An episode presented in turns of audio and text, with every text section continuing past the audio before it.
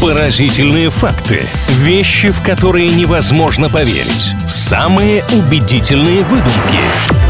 Правдивая ложь на правильном радио. Всем привет, с вами рубрика «Правдивая ложь». Илья Андреев, Маша Сафонова. Здесь общаемся и пытаемся друг друга чем-нибудь поразить. Имеется ряд интересных фактов, правда, не всегда они настоящие. Иногда пытаемся мы впечатлить друг друга абсолютно выдуманными вещами. Маш, привет! Здравствуй, Илья, что ты сегодня приготовил? Факты интересные, как и обещал. Первый касается сахара. Как у тебя с этим продуктом? Какие отношения? У меня очень хороший, я не из тех, кто отказывается от этого продукта, честно признаюсь. Но все мы прекрасно знаем, что сахар продается либо рафинадом, либо как песок, да? Но что если я тебе скажу, что как раз форма рафинада была придумана раньше? То есть изначально люди продавали именно маленькие кубики, а потом только решили в рассыпную сахар продавать. Казалось бы, такая простая вещь, как сахар, но я, если честно, совершенно не знаю, как его делают, добывают, перепоставляют и так далее. Но мне кажется, что это факт настоящий, потому что поставка кубиков, грубо говоря, гораздо удобнее, чем поставка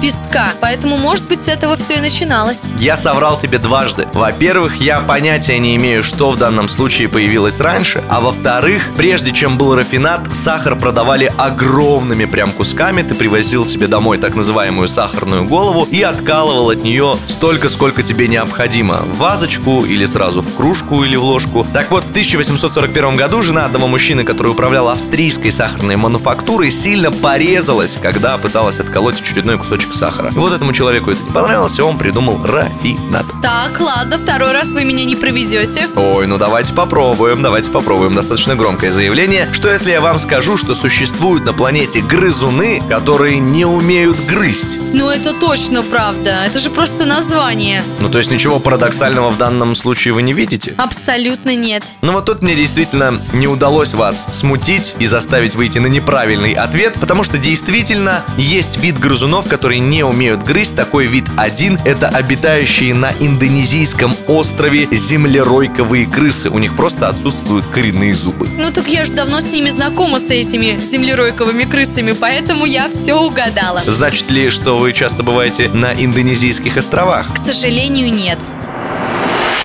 Правдивая ложь на правильном радио.